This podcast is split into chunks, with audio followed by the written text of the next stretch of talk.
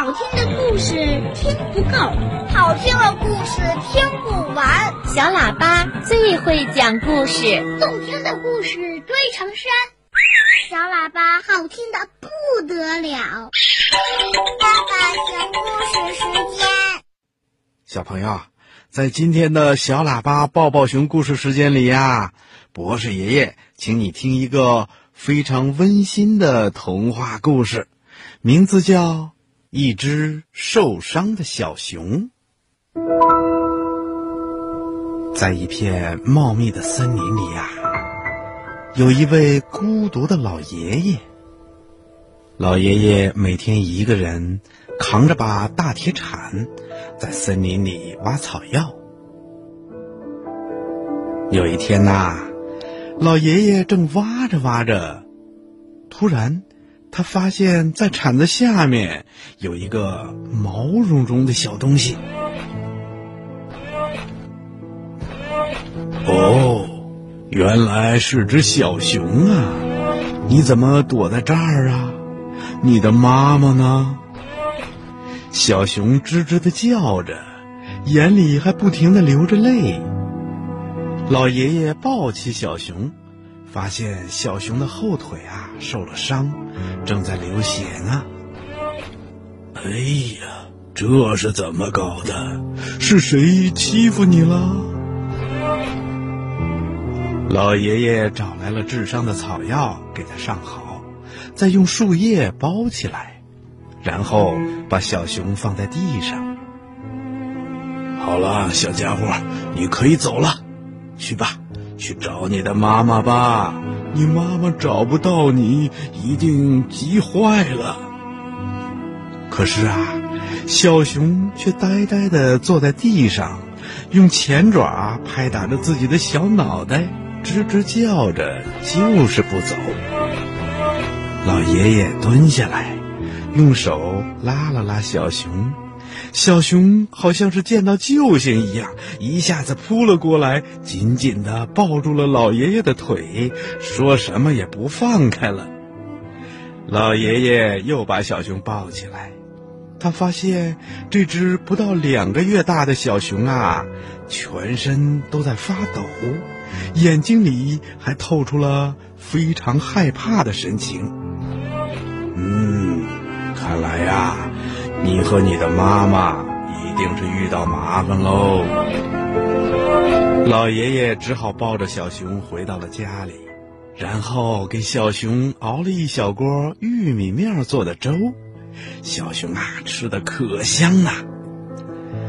等小熊吃的小肚子都鼓鼓的了。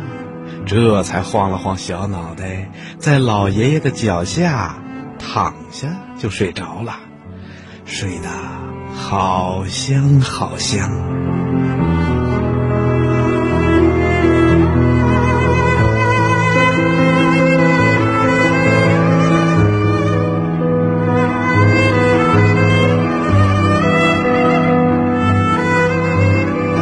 小熊成了老爷爷的伴儿。老爷爷走到哪儿，他就跟到哪儿，简直成了老爷爷的小影子啦。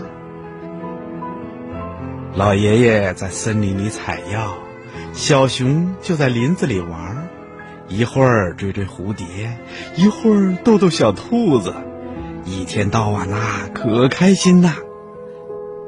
可是，老爷爷却心里很着急。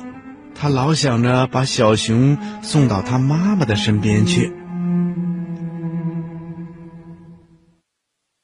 一晃几个月过去了，小熊的个子长大了，吃的也多了。老爷爷每天采药的时候啊，就让他自己去找吃的。小熊还是跟老爷爷寸步不离。有一天，老爷爷看着他慌慌张张的样子，只是笑着摸了摸他的头，一点儿也没有在乎。可是小熊却害怕的一头扎进了老爷爷的怀里，嘴里又吱吱的叫起来了。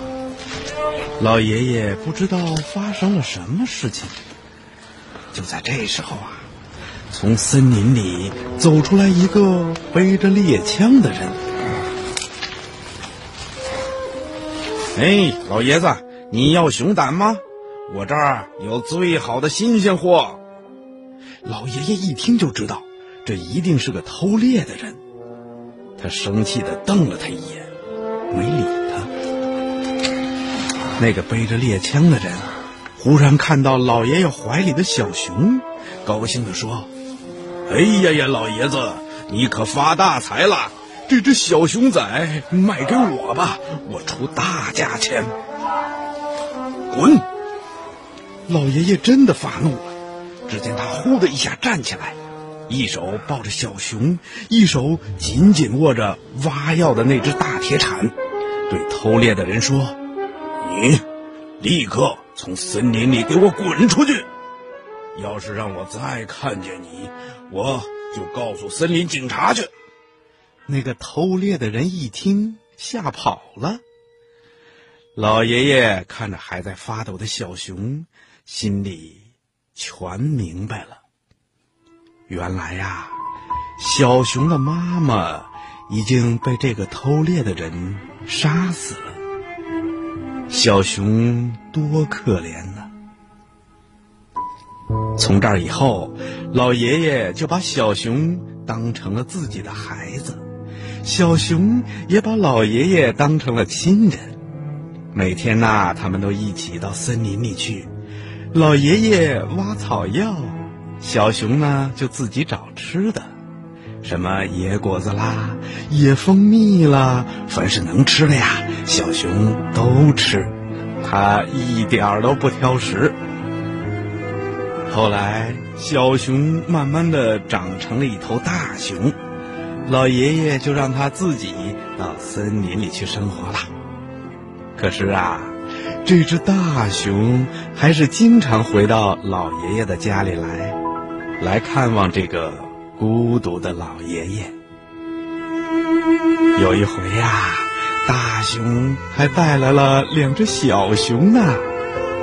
你知道这是怎么回事吗？哼哼，对喽，这只大熊啊，已经当妈妈啦。